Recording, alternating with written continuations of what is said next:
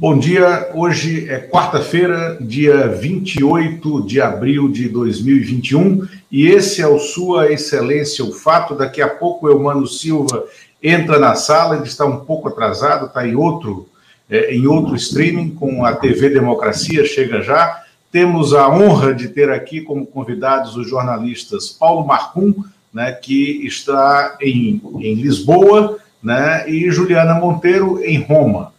São dois brasileiros né, que estão tocando a vida na Europa, é, absolutamente conectados com o que acontece no Brasil também, é, com a forma como o Brasil vem enfrentando e perdendo né, a batalha contra o vírus né, durante a pandemia.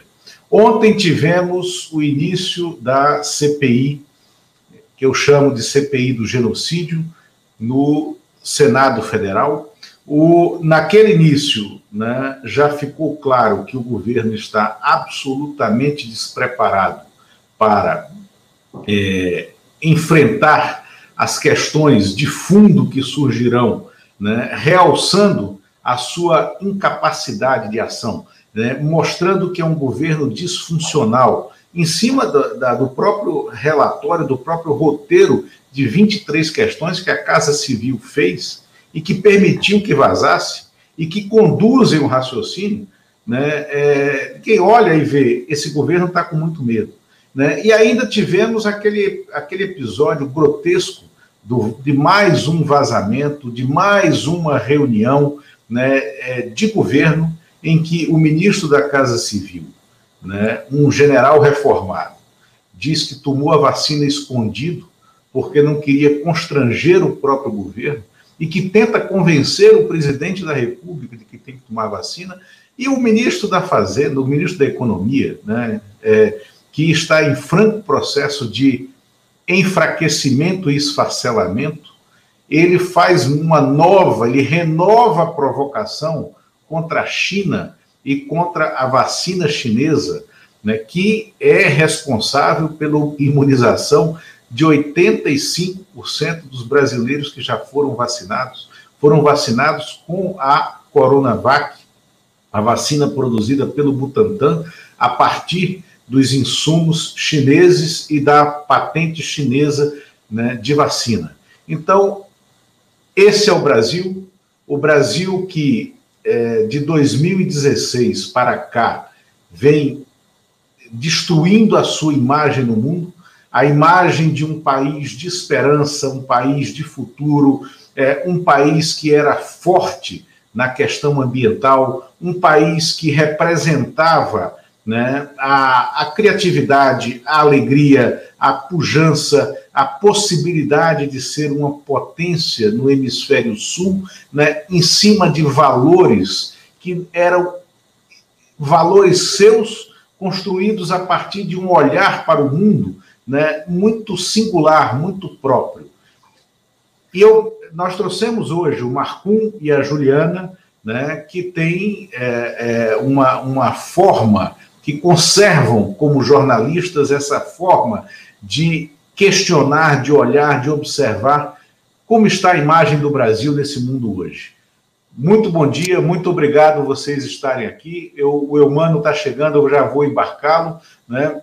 E é, eu queria perguntar, assim, eu vou começar com o Marcum. O Marcum fez há alguns anos um documentário sobre o Mais Médicos né, é, no interior do Brasil, a importância, a nas periferias das grandes cidades, a relevância daquele trabalho dos mais médicos, do programa Mais Médicos em todo o país. E conheceu de perto né, a estrutura micro né, e macro do atendimento em saúde.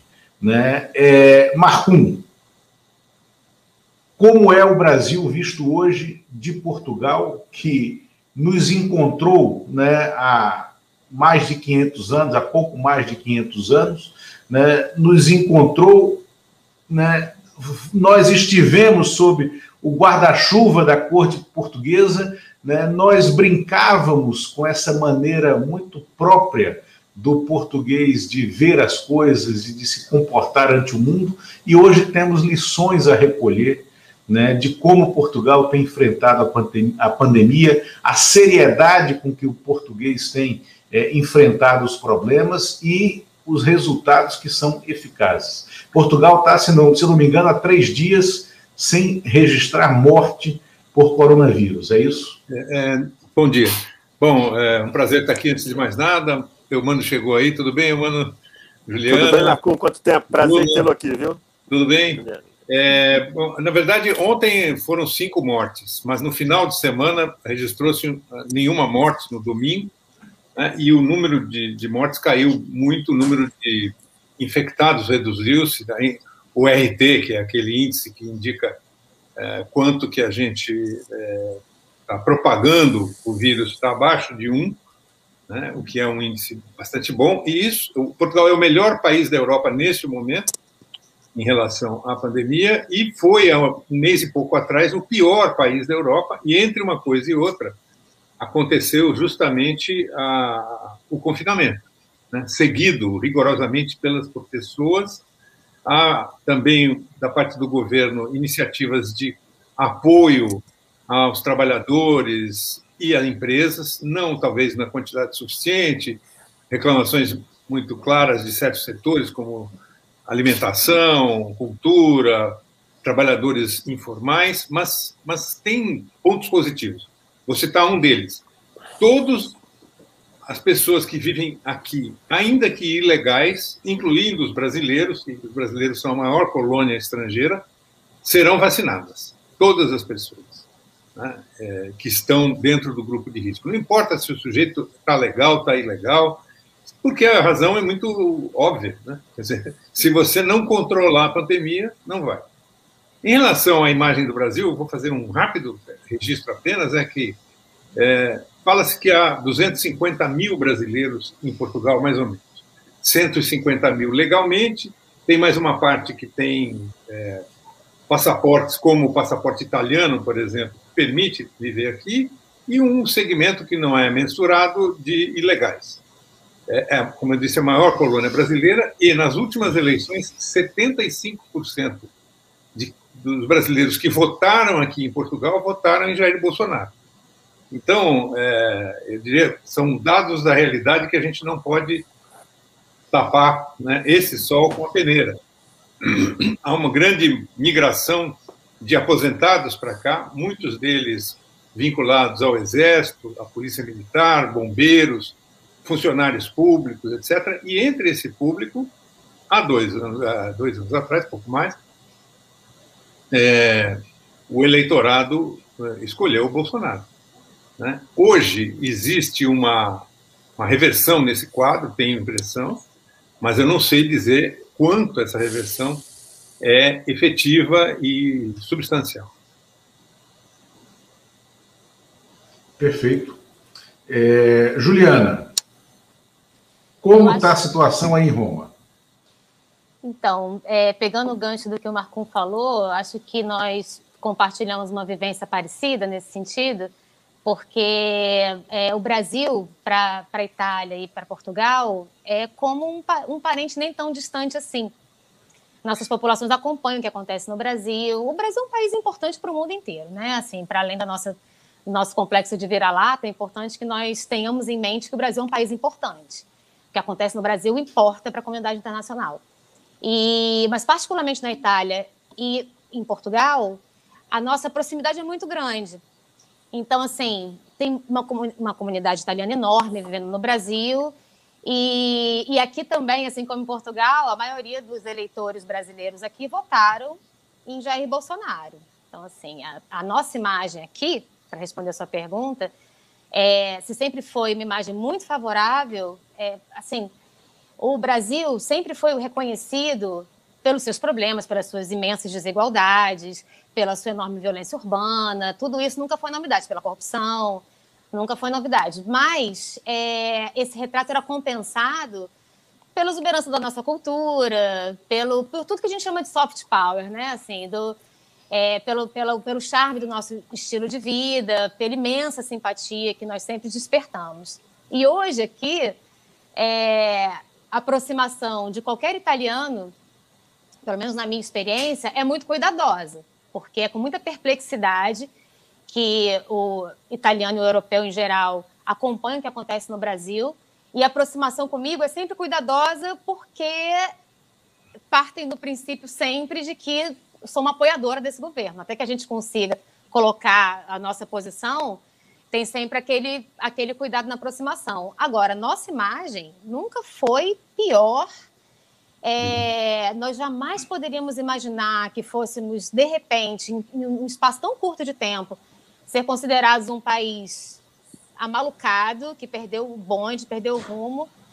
E eu só espero que o dia que isso tudo passar, a gente consiga restabelecer a nossa imagem com a mesma rapidez com que ela foi deteriorada. Porque o dano que o governo Bolsonaro causa para a imagem do Brasil é realmente lamentável. Pois é, mas aí, é, veja bem, Marcum, em Portugal, intelectuais é, com uma, um, um, um olhar né, mais à esquerda, como Boaventura é, de Souza Santos, Miguel de Souza Tavares, estão presentes no dia a dia da imprensa portuguesa, em programas de debates, em programas nas TVs, em podcasts, né? E eles têm um vínculo e uma ligação muito grande com o Brasil e uma, uma até uma participação ativa né, é, na política e tratam de explicar o que está acontecendo e de é, dizer: olha, esse Brasil que está aí não é exatamente o Brasil, que é uma contenção né, à deterioração da nossa imagem que não acontece na Itália, aonde o, o, os italianos, por espírito, por temperamento, eles gostam, é, eles de imediato, eles, eles gostam do, do, do, estereótipo. Eu sei, convivi, tenho muitos amigos na Itália, minha, minha mulher morou na Itália é, é, há algum tempo, então tenho amigos italianos também. Então, eles gostam de estereotipar. E nós hoje somos, é isso que a Juliana falou, o, o, estereótipo do risco. Né? É, nos Estados Unidos, né, é, país que também adora estereotipar as pessoas, e, sobretudo, fora das grandes cidades, já há registro de ataques, como acontecia depois do 11 de setembro, que é, pessoas árabes ou com traços árabes atacaram diversos Sikhs indianos porque eles usavam turbantes e eles não diferenciavam entre o Sikh indiano e, e, o árabe, e muitos foram atacados nas ruas, mas há ataques a chineses, né? É porque seriam, né, na mente doentia de alguns, né, é, os responsáveis por isso que a gente está passando e há ataques a latinos, ao, aos mexicanos, pela alta incidência do vírus no México, né, a venezuelanos que estão lá, e começa a acontecer ataques a brasileiros lá, em razão dessa discriminação. Isso já se registra em Portugal e na Itália? Bom, vou começar. Aqui eu li uma, uma nota da correspondente da Folha de São Paulo, dizendo que já teria é, já estão sendo registrados é, gestos de preconceito em relação aos brasileiros por conta do vírus. Eu não encontrei, não quer dizer que não, não esteja havendo. O que há objetivamente é a proibição de voos pro, do Brasil para cá e daqui para o Brasil, salvo em situações emergenciais. Se a pessoa é morador, se tem um trabalho que não pode deixar de fazer por razões sanitárias ou de reagrupamento familiar. Bom, isso é uma coisa muito concreta, que eu não sei quando vai ser superada, né, para, por conta da gestão ou da falta de gestão é, da crise da pandemia no Brasil e pelo, pelo descalabro que os telejornais daqui exibem diariamente, todo dia no telejornal ou nos principais telejornais portugueses tem um bloco sobre o Brasil. E nunca é uma notícia boa, são péssimas notícias é, é o momento em que eu me deparo mais claramente com a realidade que acompanham pela internet, contato dos parentes e amigos, é, de como as coisas estão por aí. É, há aqui um certo preconceito contra brasileiros que é anterior à pandemia. Ele tem a ver com a questão de classe social. Muitos brasileiros que vieram para cá recentemente são trabalhadores e trabalhadoras de setores como restauração, turismo, serviços, é, construção civil, etc. E tal. Então, há um, há um, existe esse, esse certo preconceito de um segmento da, de Portugal em relação a gente, que obviamente fica diferente quando você é jornalista, publicitário, advogado, arquiteto e por aí vai. Né? Preconceito que tem a ver com uma questão de classe social.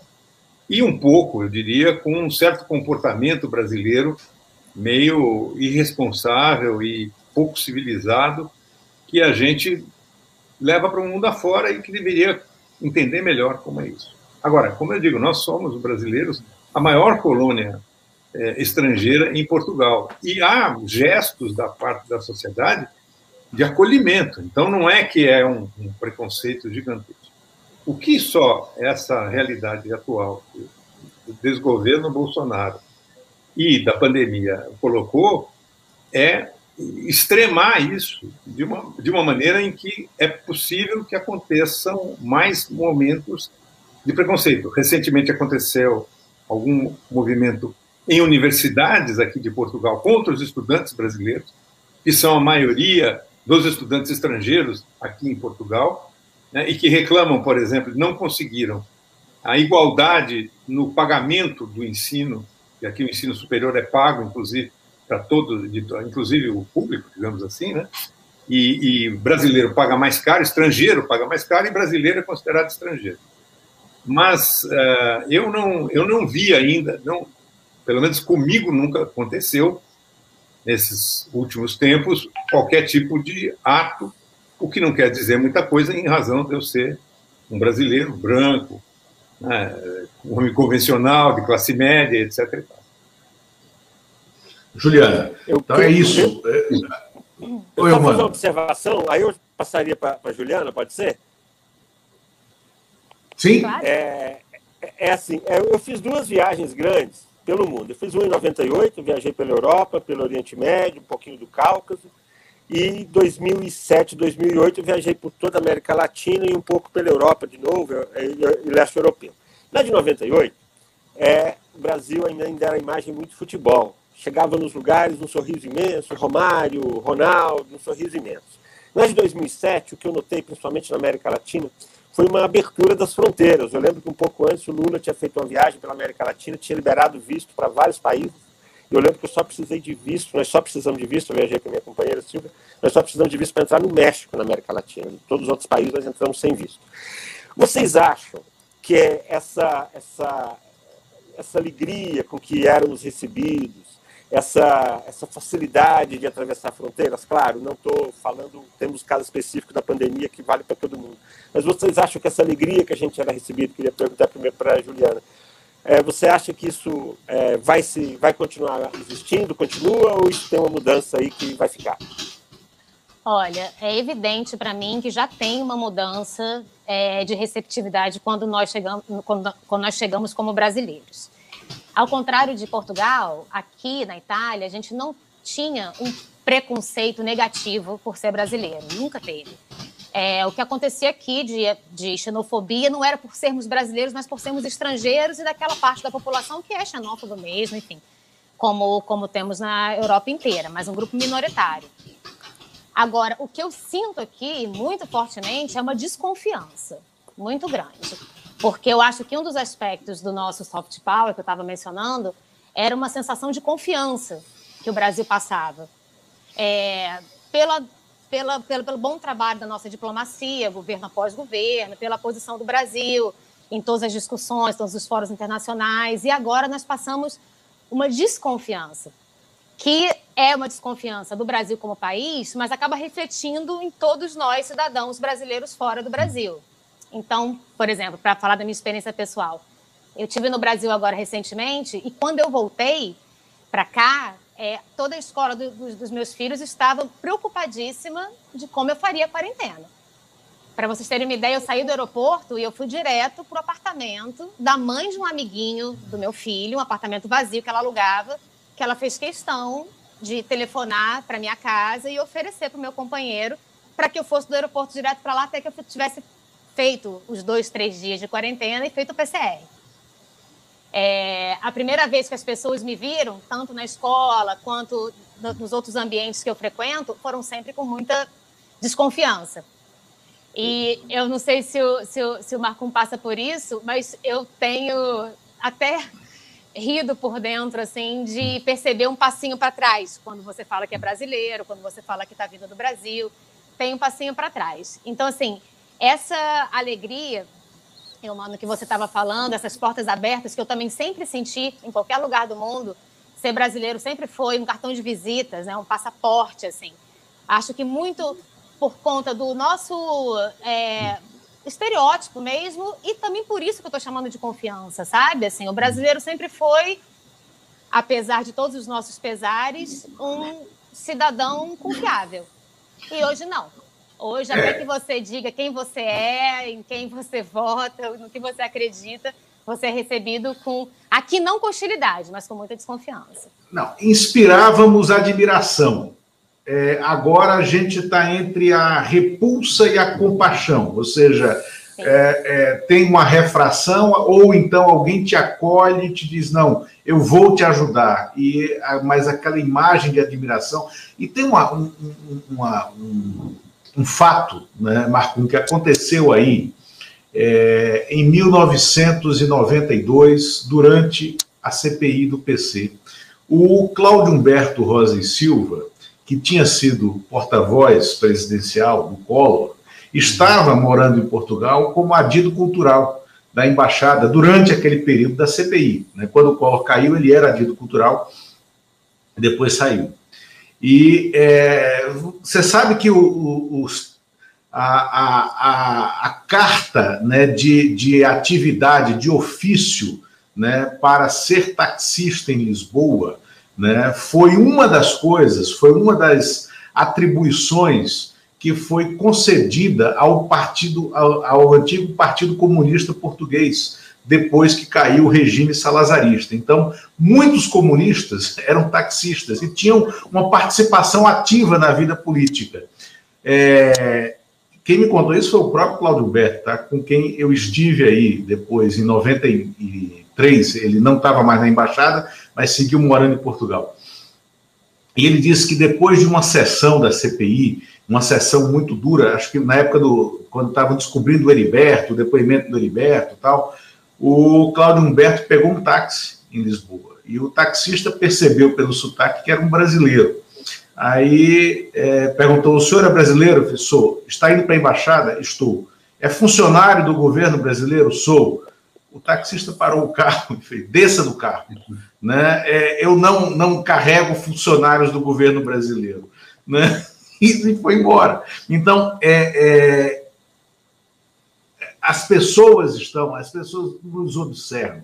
Essa imagem do Brasil, a gente teve a cúpula do clima agora. Eu queria ouvi-los um pouco sobre esse outro tema, que, aliás, é, com a, uma decisão ontem, já à noite, da ministra Carmen Lúcia, no Supremo Tribunal Federal, é, mandando que se abrisse um procedimento contra o Ricardo Salles, a gente vai ter hoje e amanhã é, uma consequência dessas acusações. E isso contribui profundamente para é, é, tirar o brilho, tirar a, a, a, a, forma esperançosa com que o Brasil era visto aí fora. A, a questão ambiental, né, porque ela, tá, ela tem uma, uma conexão com essa pandemia. Quer dizer, a gente sabe que essa é a primeira pandemia de um ciclo pandêmico que o mundo vai mudar, vai, vai, vai passar em razão das mudanças ambientais e que isso está conectado com a destruição das florestas também. Né? Pessoas aqui, como o, o, o Nicoleles, o, o Atila Yamarino, a Natália Pasternak, né, têm é, é, feito profundas. É, é avaliações e profundos avisos e advertências né, em relação a esse risco. O Brasil também é, pena nessa área ambiental. Como é que a gente é visto hoje como vilão ambiental do mundo? Bom, eu acho que não tenho nenhuma dúvida de que é visto. Eu, eu às vezes, é, eu penso que, que a gente precisa olhar para exemplos externos para manter algum otimismo. E o exemplo externo que é mais evidente para mim e que mais reforça o meu lado otimista, que nem sempre comanda o raciocínio, né? muitas vezes eu, eu acho que, é, que a situação é dramática e que é, talvez não tenha volta, é a, o governo norte-americano. Em 100 dias, o presidente Joe Biden mudou as coisas lá de uma forma impressionante, pelo que a gente vê no noticiário tá certo? Sem fazer nada além de usar o bom senso, digamos assim. Né? Mudou positivamente na questão ambiental, na questão do combate à pandemia, na questão do, do, do, dos reflexos econômicos e até mesmo em relação a uma, um combate à desigualdade pelo caminho de mexer nos impostos, quer dizer, mexer no bolso das pessoas, daqueles muito ricos.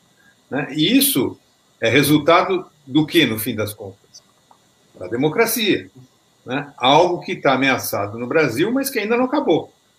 Então, é, é, eu penso que, sim, o Brasil é hoje o vilão ambiental, né? um dos vilões ambientais mais fortes. As atitudes é, do ministro Salles, do presidente Bolsonaro, enfim, da equipe de governo, do próprio Paulo Guedes, só reforçam isso né? mas é, a gente precisa botar isso na perspectiva do tempo. Né? O inferno, digamos, é o quanto esse estrago que está sendo feito, e que antes da gente começar a, entrar no, a estar no ar aqui, eu comentava que me dá a impressão de ser algo intencional e não apenas incompetência, ignorância e, e burrice, né? é algo intencional, numa linha do quanto pior melhor. A questão é quanto disso desses estragos serão definitivos e irreversíveis. Isso é que eu acho que a gente tem que avaliar e eu não, eu, eu não entendo suficientemente do assunto para estimar qualquer coisa nessa linha. Juliana. Eu acho que a questão ambiental ela se colega com a questão da pandemia, porque são duas questões é, diferente da, dos nossos problemas anteriores de desigualdade, violência urbana, corrupção, são problemas que extrapolam as nossas fronteiras, né? Então, assim, o mundo inteiro fica atento porque a, o, o que a gente faz no Brasil repercute no mundo inteiro. Então, assim, a questão da pandemia descontrolada no Brasil, isso também faz parte do noticiário diário aqui na Itália. Assim como a questão da Índia agora, que está enfim, fora de controle, uma situação tristíssima, porque nós temos a, o complicador das novas cepas. E o mundo já entendeu que enquanto a gente tiver um país do tamanho do Brasil, do tamanho de uma Índia, com surto discord, é, descoordenado, não, é, descontrolado assim, descoordenado também, mas descontrolado assim, o mundo inteiro está em perigo. Então, é, essa pauta de como o Brasil está é, tá lidando com a questão ambiental e com a questão pandêmica é uma pauta mundial. Já não é mais um problema do Brasil. E, e a comunidade internacional tem condenado, tem criticado, tem estado atenta, enfim. E isso, eu acho que para nossa imagem, essa é a pior parte, assim, porque é o que demonstra não só uma falta de compromisso do governo, do governo brasileiro com a população brasileira, mas com a humanidade, né, com o mundo inteiro. Então, isso nos transforma definitivamente em párias mesmo. Assim, é um país onde a, a, comunidade internacional fica esperando uma intervenção, alguma coisa, alguém que dê um basta nisso. Eu, mano. Eu queria saber como eu queria saber como está a rotina de vocês. Vocês vivem em isolamento? Vocês é, já já estão andando um pouco aí pela cidade? Como é que está a vida aí na Europa? Juliana, você. Bom, aqui na Itália, a gente a está saindo agora do nosso segundo lockdown, né? A gente fez aquele primeiro lockdown muito radical no começo da pandemia. Nós ficamos em 100 dias bem fechados e depois mais uns dois meses ainda para normalizar. As crianças ficaram fora da escola de março a setembro, foi muito tempo. E agora nós fizemos um outro lockdown de três semanas antes da vacância de Páscoa, né? Que é um feriado importante, grande aqui para eles. E esse segundo lockdown, ele foi mais leve. Nós não ficamos proibidos de sair de casa, mas o comércio ficou todo fechado e a gente tinha o toque de recolher às 10. Mas não éramos proibidos de sair de casa como éramos anteriormente. O que aconteceu é que os nossos números não baixaram aqui, sabe? A Itália estabilizou num patamar alto, tanto de novos casos quanto de mortes. 370 e poucas ontem, mas está mais ou menos por, por aí. E é um número muito alto para um país de 60 milhões de habitantes. E, mas as pessoas estão fazendo suas coisas na rua. O fato é que, é, desde que começou a pandemia, a gente sai menos de casa, o italiano se visita menos, é, a, a, a, as, as medidas de distanciamento social elas foram completamente incorporadas aqui. É, enfim, é como se. É, é até difícil lembrar como era antes da pandemia, de tão incorporadas que essas medidas são aqui. O que eu posso dizer é que é, a, a, violência com que a pandemia chegou aqui na Itália, ela traumatizou esse povo. É um fato. Assim, é um povo que ficou traumatizado.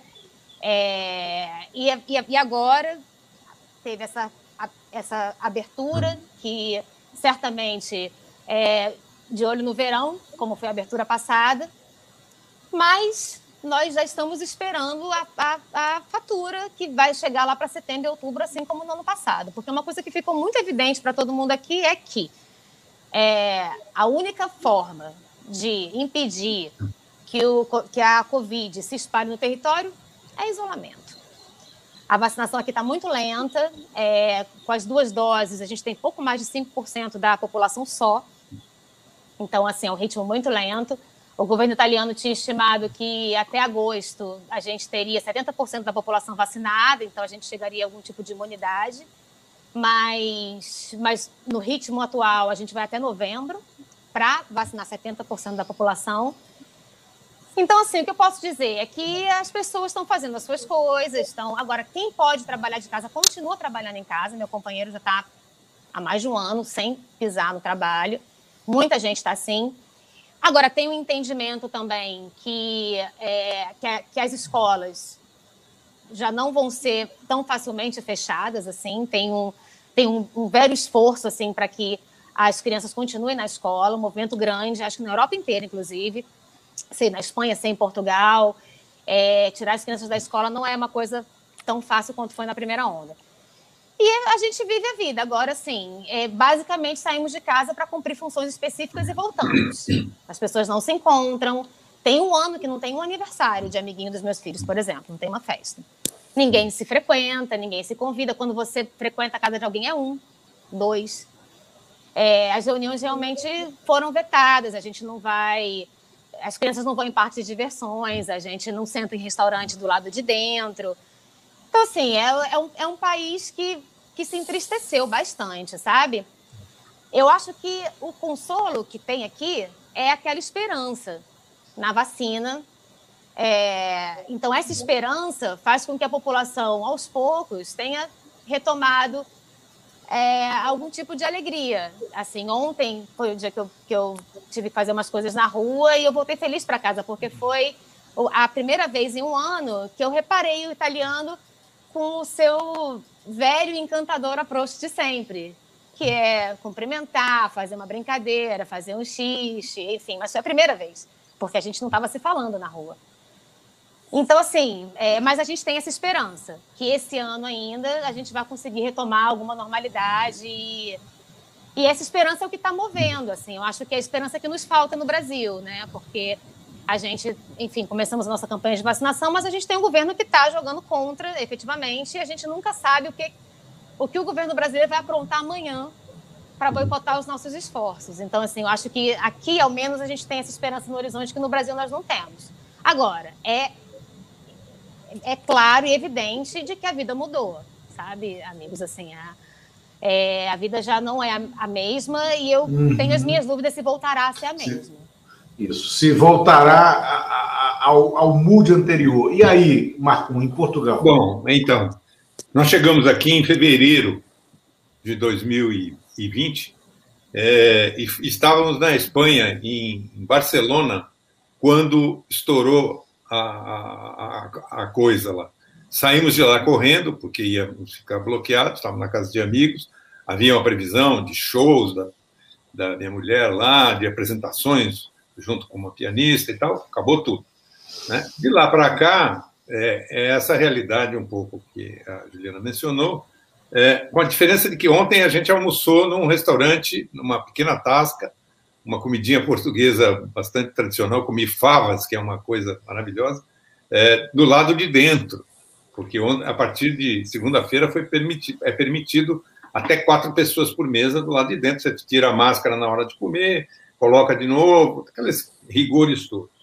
Nesse meio tempo, trabalho presencial, nem pensar, saídas só para ir ao supermercado, farmácia e companhia, e houve um período próximo do. No verão passado, aqui teve uma certa liberação, e no Natal, aqui causou todo o problema aqui em Portugal. Então, Portugal foi o melhor, o pior, e novamente voltou a ser o melhor país em termos de reação à pandemia, pela compreensão de coisas que no Brasil e em outros países também, mas no Brasil é assustador, é, as pessoas se recusam a entender que é, vamos dizer assim, o predomínio da ciência e do, e do conhecimento científico sobre a realidade.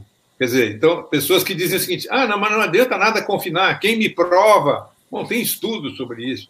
Ah, quem prova que a cloroquina não, não faz bem? Tem estudos mostrando que não serve para nada. Né? E, e aqui tem um dado positivo, que é a vacinação está acelerando. Eu fui vacinado, tomei a primeira dose da Pfizer por conta de problemas de saúde e não pela idade.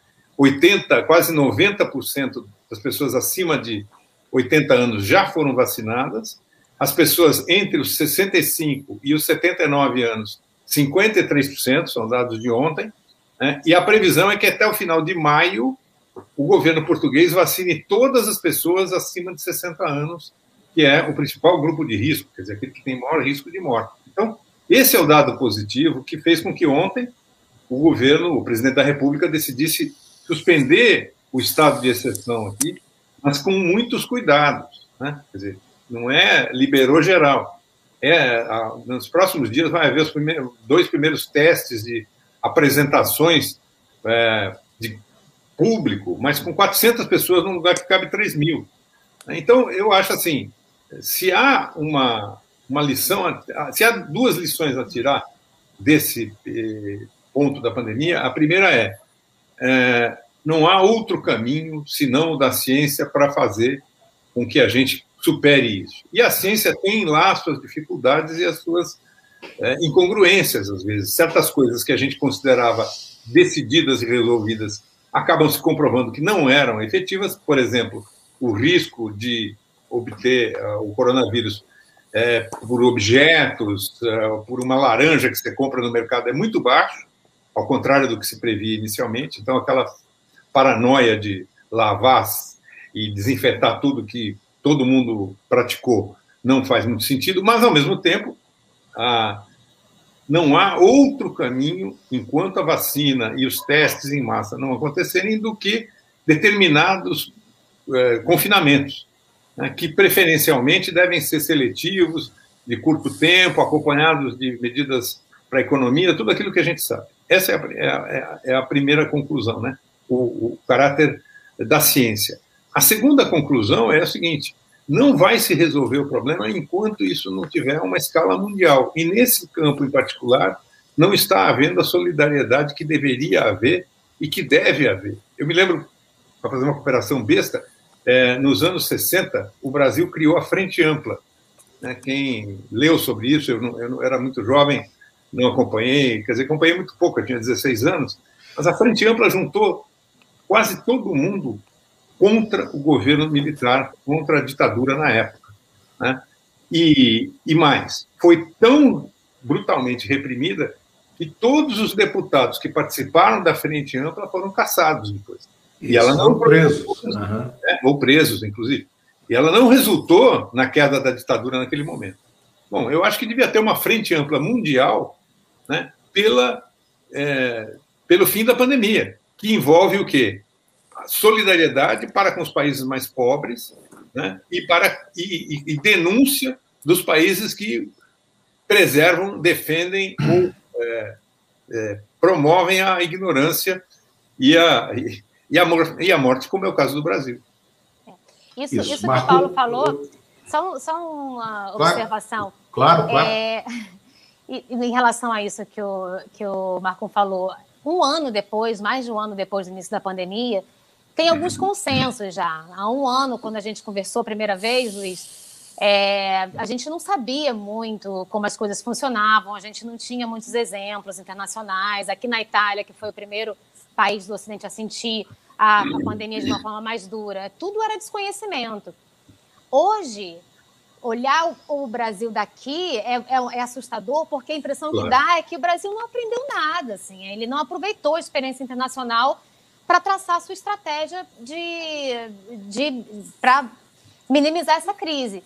Então, assim, hoje, bom, a campanha de vacinação começou em grande parte do mundo, mas também já está muito claro de que só a vacina não resolve o nosso problema imediato, porque é, aqui na Itália, né, a previsão são de seis, sete meses até que se vacine 70% da população, mas até lá as pessoas continuam morrendo.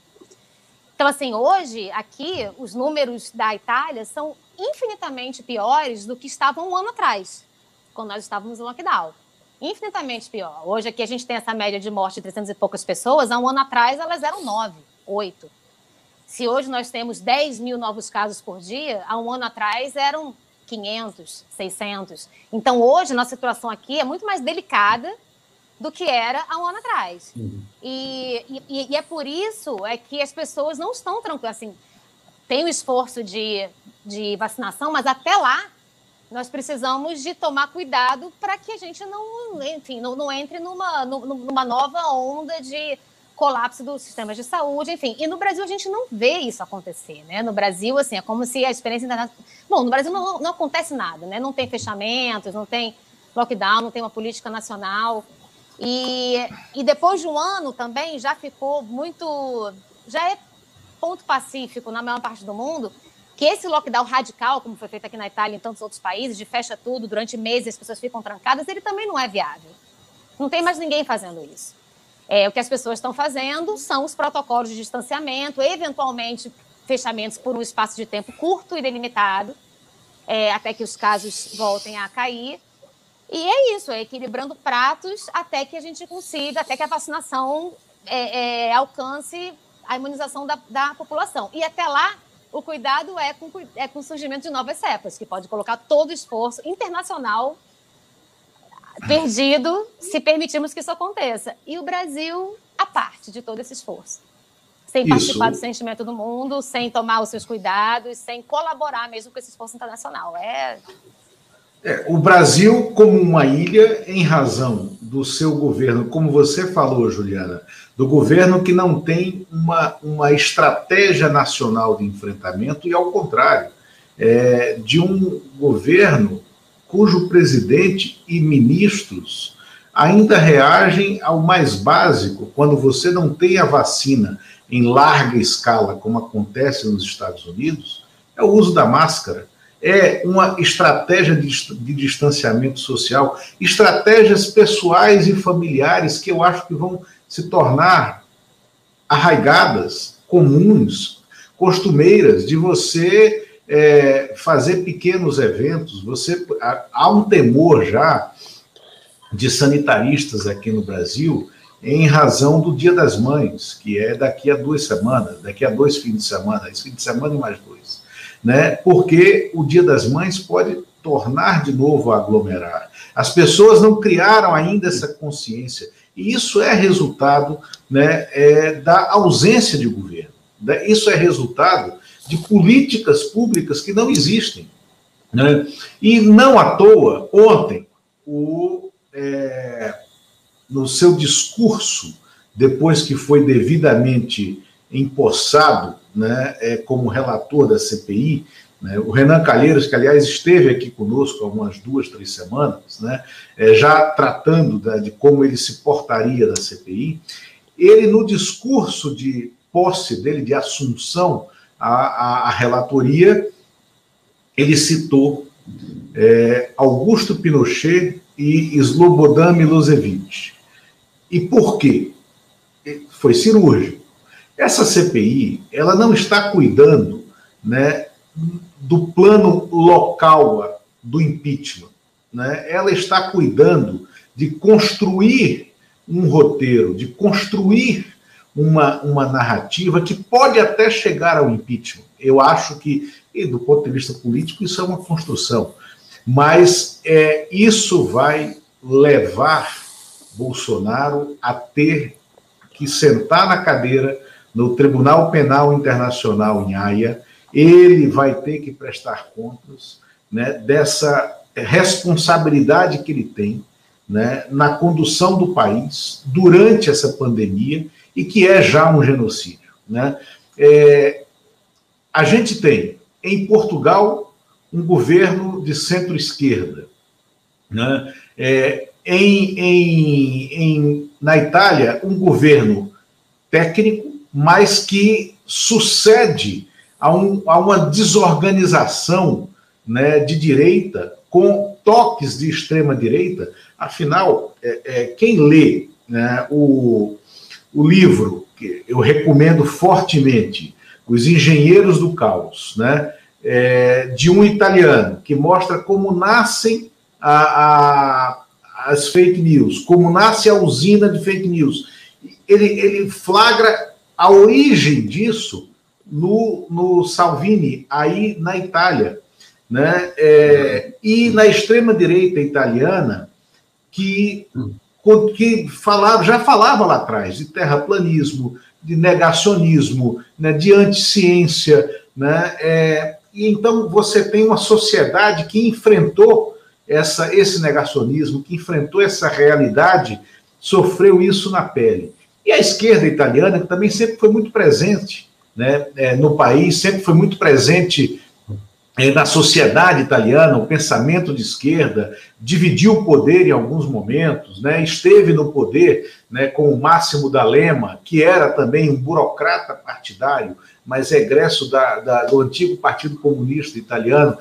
Como é, Juliana e Marcum, que é, a intelectualidade, né, que é tão cara para a gente, é tão cara a nossa formação. A intelectualidade italiana, a intelectualidade portuguesa, como é que eles nos enxergam hoje, né, através né, do, do, que do, do que está na, nas redes, do que está nas TVs, nos debates políticos que vocês certamente acompanham também. Vamos lá. É, bom, aqui em Portugal há uma, um fenômeno é, político recente de dois anos, que é um partido chamado Chega, tem um único deputado, André Ventura, que veio do comentarista esportivo, muito habilidoso com as palavras e muito, digamos, midiático, e que tanto o parlamento quanto a sociedade civil e a própria mídia não sabem direito como tratar. Num certo sentido, é, enxergam nesse André Ventura, que teve mais ou menos 11% dos votos na eleição presidencial. Aqui a eleição presidencial é diferente do Brasil, né? o presidente tem outro papel, né? que é um, é um regime parlamentarista, enfim, mas tem simbologia, e ele ficou à frente de, de vários é, candidatos de esquerda, vários não, de dois pelo menos, do Bloco de Esquerda e do, do PCP, do Partido Comunista. ficou em terceiro lugar. É, então, é, esse, esse André Ventura é uma espécie de sinal de alerta em que eles veem muito a possibilidade de reprodução aqui. Eu, eu diria que vem até menos do que deveriam, é, por conta de que dão muito espaço na mídia para as manifestações dele. Há um debate nesse momento aqui em Portugal sobre a hipótese de cancelar o registro partidário do Chega que seria por razões de não compactuar com a democracia. Uma discussão muito intensa que tem havido, setores da direita que admitem conversar e se aliar ao, ao Chega se ele se comportar, já tem um sinal ali que aconteceu nos Açores, enfim, é uma, é uma, é uma situação é, peculiar. É, a intelectualidade portuguesa, é, volta e meia, fala sobre o Brasil com preocupação, é, inclusive fazendo essa ligação né, da realidade lá com a realidade de outros países aonde a extrema direita se manifesta. É, eu em 2016, perdão, em 2012, logo depois de ter deixado a TV Cultura, a presidência da TV Cultura, é, eu abdiquei de um cargo de comentarista político no jornal da TV Gazeta de São Paulo, porque cheguei à conclusão que eu não sei interpretar a realidade, eu não sabia aquela época. Hoje, então, muito pior. Quer dizer, eu, às vezes, toda vez que você me convidou, Lula, para participar dessa entrevista, e eu confesso que contei até cinco, porque acho que às vezes a gente comete é, leviandades na interpretação da realidade, que é, eu, eu, procuro aos quase 70 anos de idade tomar, tomar cuidado. Então, eu, eu te diria que o que existe objetivamente é as pessoas não estão ignorando a realidade do Brasil, elas consideram, com justa razão, os portugueses e os intelectuais portugueses, que o Brasil é um péssimo exemplo em relação ao combate à pandemia, ao meio ambiente, à democracia, tudo isso que a gente sabe. Né? Mas não acho que vão muito além disso. Né? E nem sei se teriam que ir. Eu acho que o problema é nosso, nós brasileiros. Nós brasileiros, principalmente no Brasil, certo? Onde deveria existir esta união e essa aliança para além dos interesses eleitorais e da discussão de se é terceira via ou se é PT versus Bolsonaro, seja o que for, né? o fato o objetivo de até mesmo aqueles que votaram em Jair Bolsonaro, grande parte desse, desses eleitores, se darem conta do que eles fizeram. Porque vamos registrar, que também já foi dito por muita gente. Esse é, deputado, que antes foi vereador e antes capitão do Exército, nunca escondeu quem ele era e o que ele queria fazer. Quem votou nele não pode dizer que foi enganado, Isso. não pode, não é Isso. verdade. Ele nunca escondeu e a mídia até deu espaço.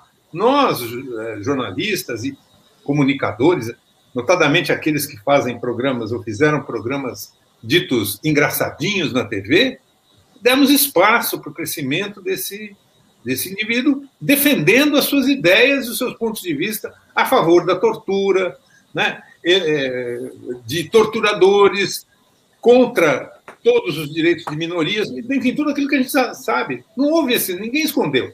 Né? Então, vamos, vamos. Agora, ao mesmo tempo, nós vamos transformar todos os eleitores dele em inimigos e vamos fazer o quê? Um, construir um novo país? Né? Eu acho que o exemplo do Biden nos Estados Unidos é relevante nesse sentido de que toma o poder, propõe a, a, o entendimento e superar as questões, toma ações efetivas para mudar as coisas e está mudando a realidade. Pegando o gancho do, do, do Marcon também, aqui na Itália, é muito comum o paralelo do Salvini, da extrema-direita italiana, com o Bolsonaro. É como se. É, eles estão sempre comparando muito, apesar de que o presidente brasileiro consegue é, é, é deixar as pessoas ainda mais perplexas do que o representante da extrema-direita italiana. Agora, uma coisa que eu observei aqui, que é uma luz no fim do mundo para gente, pegando o gancho do que o Marcon falou, quando eu cheguei aqui, há quase oito anos atrás, eu cheguei no governo Salvini. E, e, e, e o discurso que estava na rua, a maneira como a sociedade estava se comunicando, se relacionando, era uma maneira lá extrema-direita, muita xenofobia, muita intolerância, muito moralismo. Enfim, assim como a sociedade brasileira tem se mostrado e se comportado sobre o governo do Bolsonaro. No momento que o Salvini deixa o poder e assume o Conte, que está longe de ser um governo de esquerda, enfim, mas foi um presidente do, do, do, do Conselho que teve a capacidade de unir o país no momento de crise. Isso é verdade. Gostando ou não do Conte como, como presidente do Conselho, ele foi capaz de unir o país no momento que nós, precisamos, nós precisávamos de um esforço coletivo para controlar a pandemia aqui.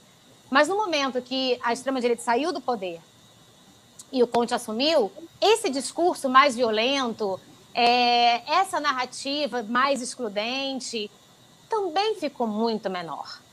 Então, essas manifestações que, que ainda acontecem aqui, a, a Itália tem uma extrema-direita também muito, muito barulhenta, mas ela ficou minoritária. Ela não chega mais a, a ameaçar o país, ela não chega mais a seduzir a quantidade de pessoas que, que, que seduzia antes. Assim, eu sempre vejo como uma luz no fim do túnel, sabe? Que Bolsonaro vai passar e com ele o bolsonarismo também vai perder força, assim como o trumpismo perdeu, assim como, como, como a extrema-direita italiana perdeu força também, uma vez que foi alijada do poder. Espero. Mano, você vê isso? Olha, eu, eu, eu acho que assim essas, essas semelhanças, essas relações aí entre a, a extrema-direita nos diferentes países, ela está bem clara, né? E acho que existe sim um, um, um, assim como o Trump, concordando com a, com a, com a Juliana, assim como ele perdeu, assim, agora foi difícil, foi uma eleição complicada, a passagem do poder foi complicada, então eu acho que nós podemos prever isso aqui no Brasil também.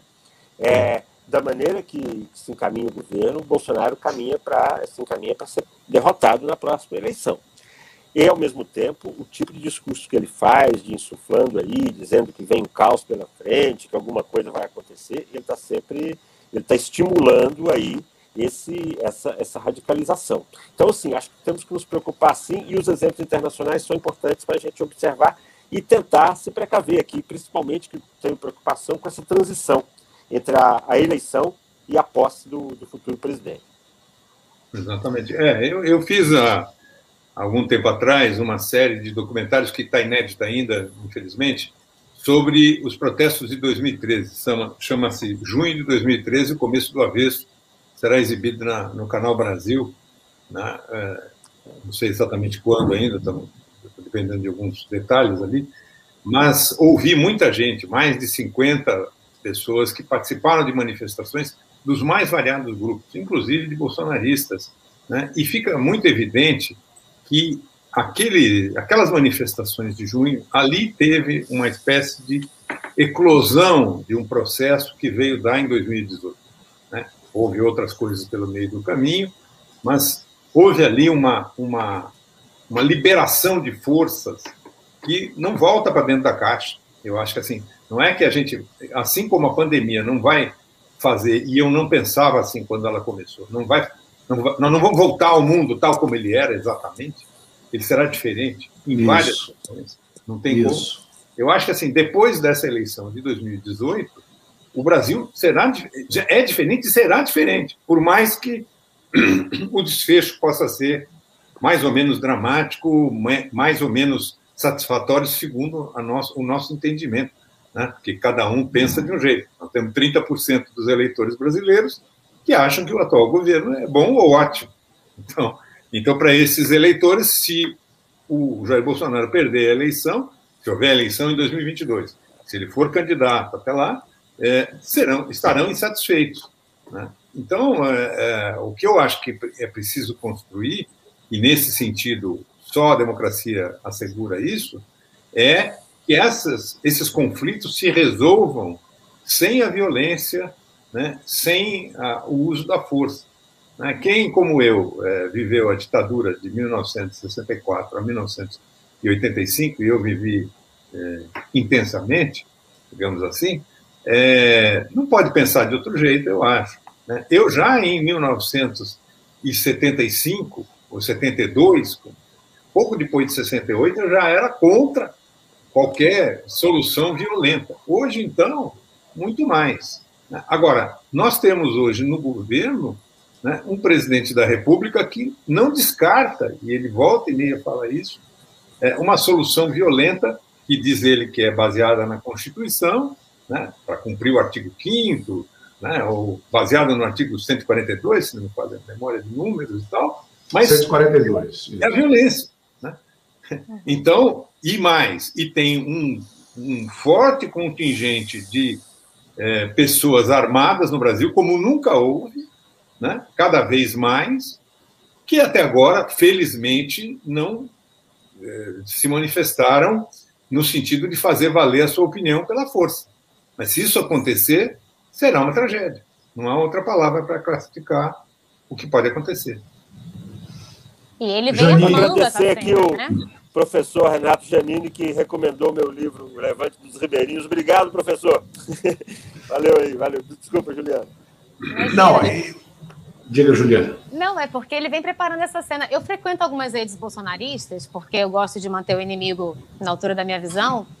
E na, nos últimos dias, nas últimas, nas últimas semanas, é, eu tenho visto com muita preocupação um certo tom de é, ah, tá chegando a hora, isso vai acabar.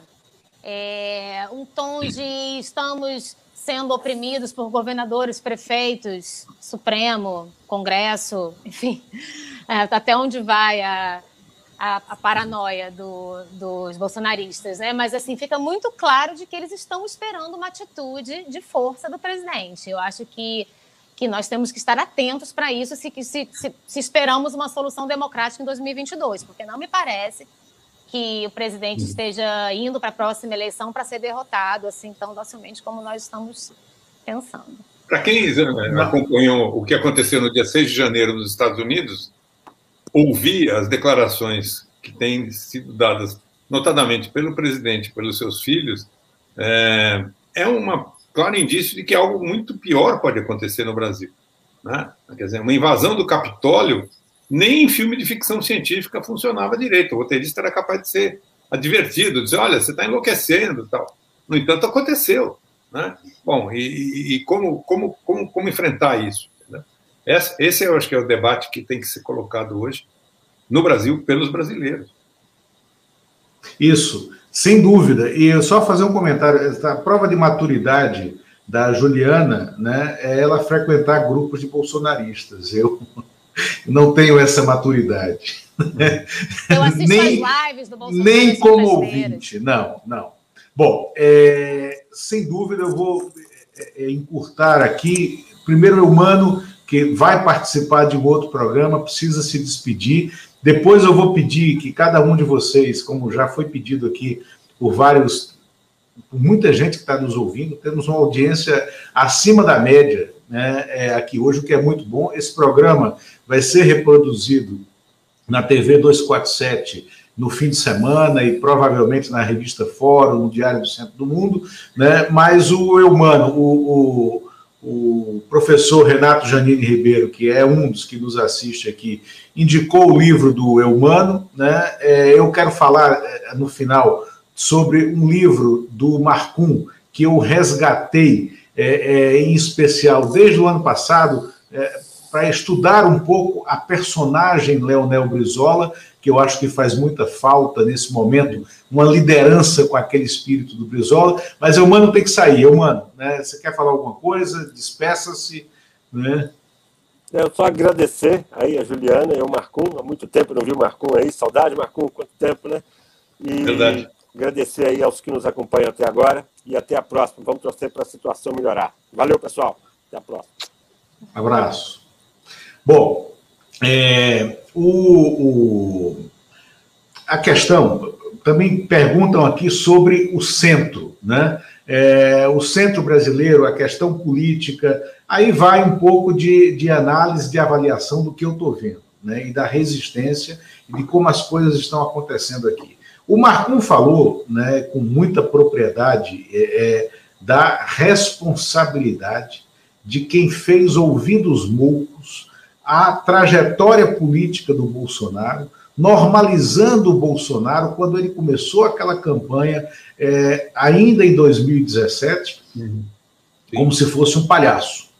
Né? Como se fosse um palhaço e aquelas maluquices que foram encontrando, que foram é, é, é encontrando espaço na sociedade e que foi crescendo e tudo se galvanizou naquela facada que a imprensa tem responsabilidade pela a imprensa, a justiça eleitoral e, óbvio, toda a conspiração que houve né, é, no Poder Judiciário né, com o Ministério Público para o impedimento da participação do Lula naquele processo eleitoral. Essa parte da história já foi desmascarada e a gente está vivendo um outro momento agora mas com todo o prejuízo disso que a gente está sofrendo na pele nesse momento.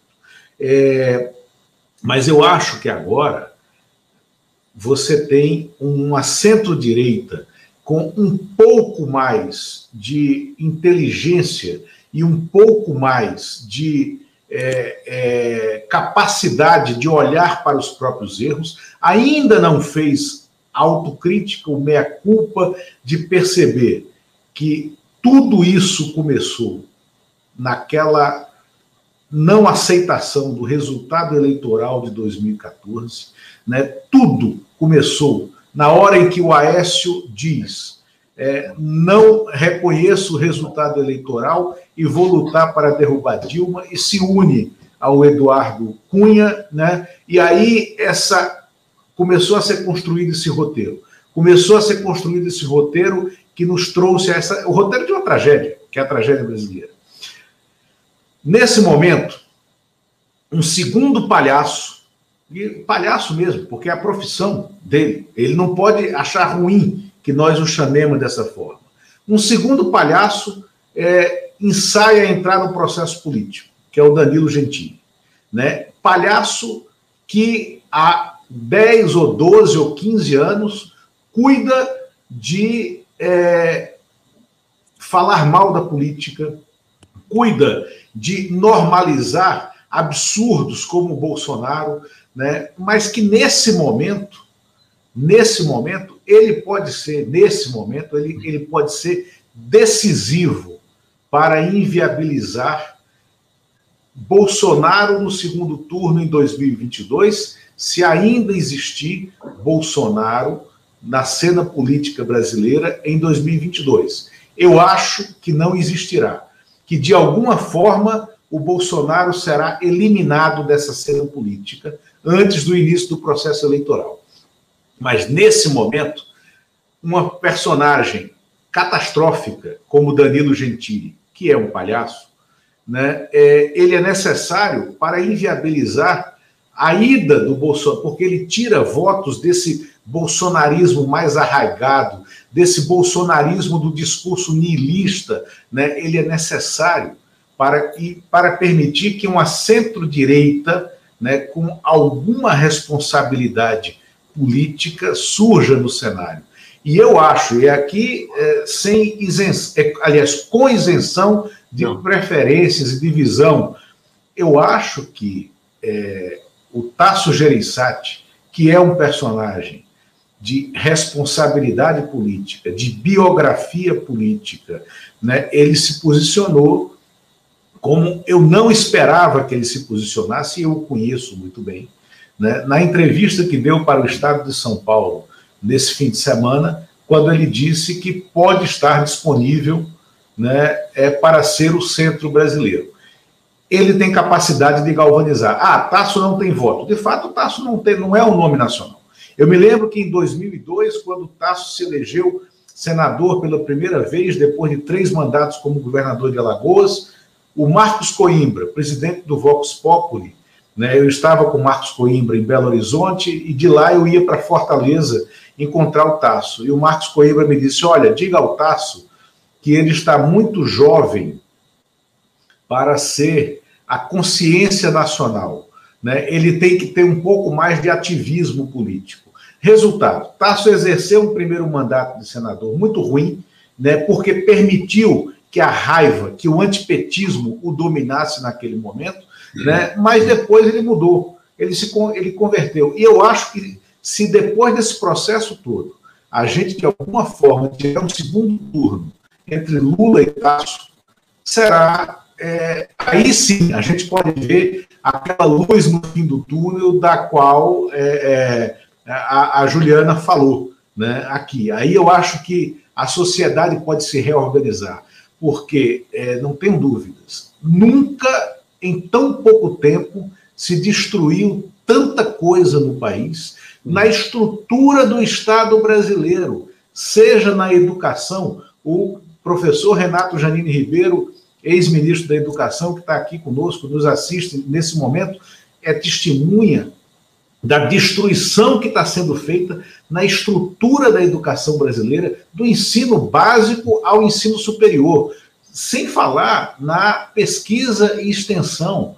É uma terra arrasada. Na área de saúde, Marcum, você conhece, você viajou o Brasil fazendo documentário sobre mais médicos, você é, é, é, trabalhou com Brasília e em Brasília em alguns momentos é, da tua vida profissional. Juliana, você morou aqui, você mora em Roma, você foi repórter aqui por um, um breve tempo, mas você tem contato e relações com pessoas da cidade que estão né, na lida do dia a dia e com funcionários públicos. Há um desmonte generalizado em todos os setores. E o que mais me espanta no, as intromissões na área policial, na área da Polícia Federal, né, a devastação. Eu conheço embaixadores, né, cinco embaixadores que estão impostos neste momento, impostos da ativa na, aí na Europa, né, aí na Europa.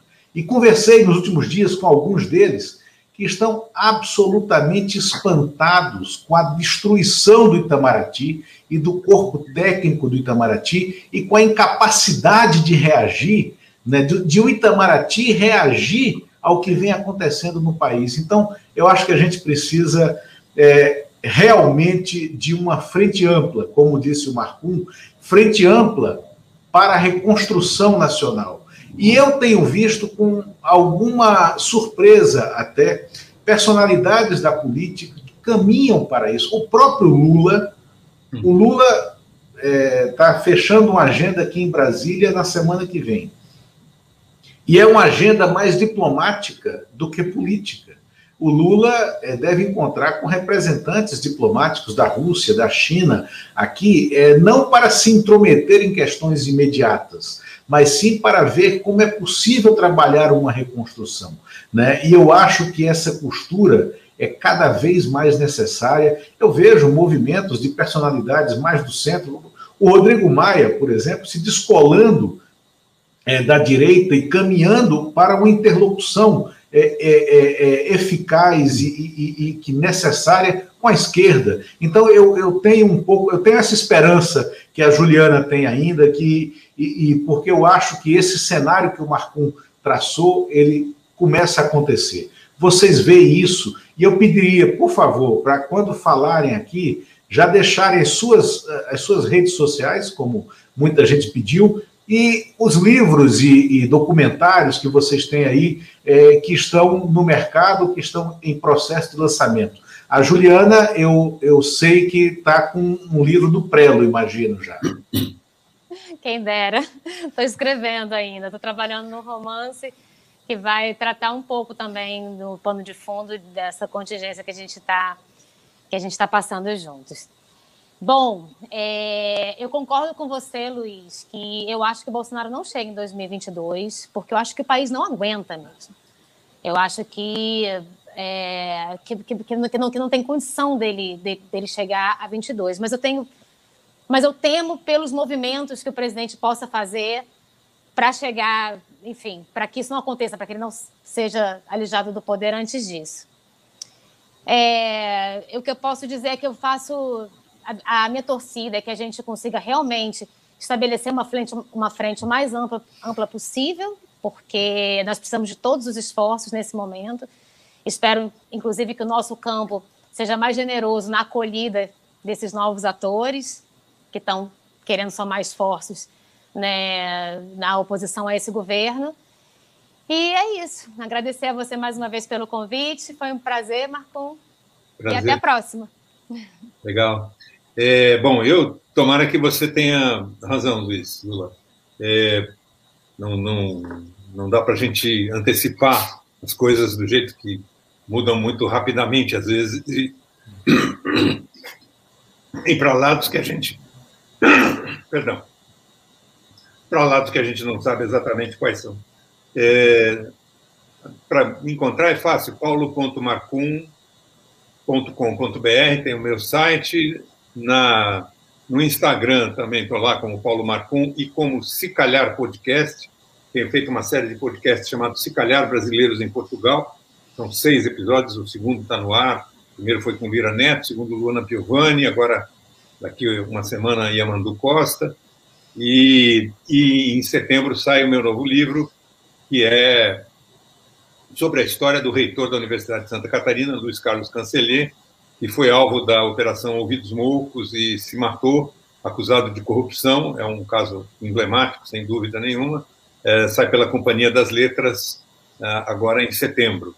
Né? Os meus livros estão aí no, estão aí no, no mercado, tem vários, o mais recente é Prado Retumbante, que é uma história do Brasil, em dois volumes, da, das diretas até a, a, do golpe até as diretas, melhor dizendo, né? e sigo, sigo trabalhando à distância e acreditando que é, a gente tem que batalhar para que o mundo dos nossos filhos e netos, eu já tenho quatro netas, duas com 18 anos, seja melhor do que aquele que a gente viveu.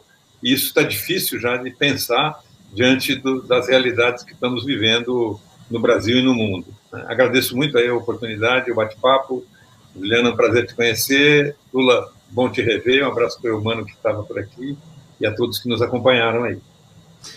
Obrigado, obrigado, muito obrigado a vocês e, e é, sigam os dois nas redes. Eu acho que é, é, é sempre um momento de você é, discutir ideias, né? Os dois expõem as ideias, têm os seus projetos. O, blog, o podcast, Se Calhar, é excelente. E eu estou, inclusive, querendo chamar o Lira para cá, o Lira Neto, que é sempre bom ter é, um, um, cearense né, com esse olhar muito benevolente sobre Pernambuco, né? É.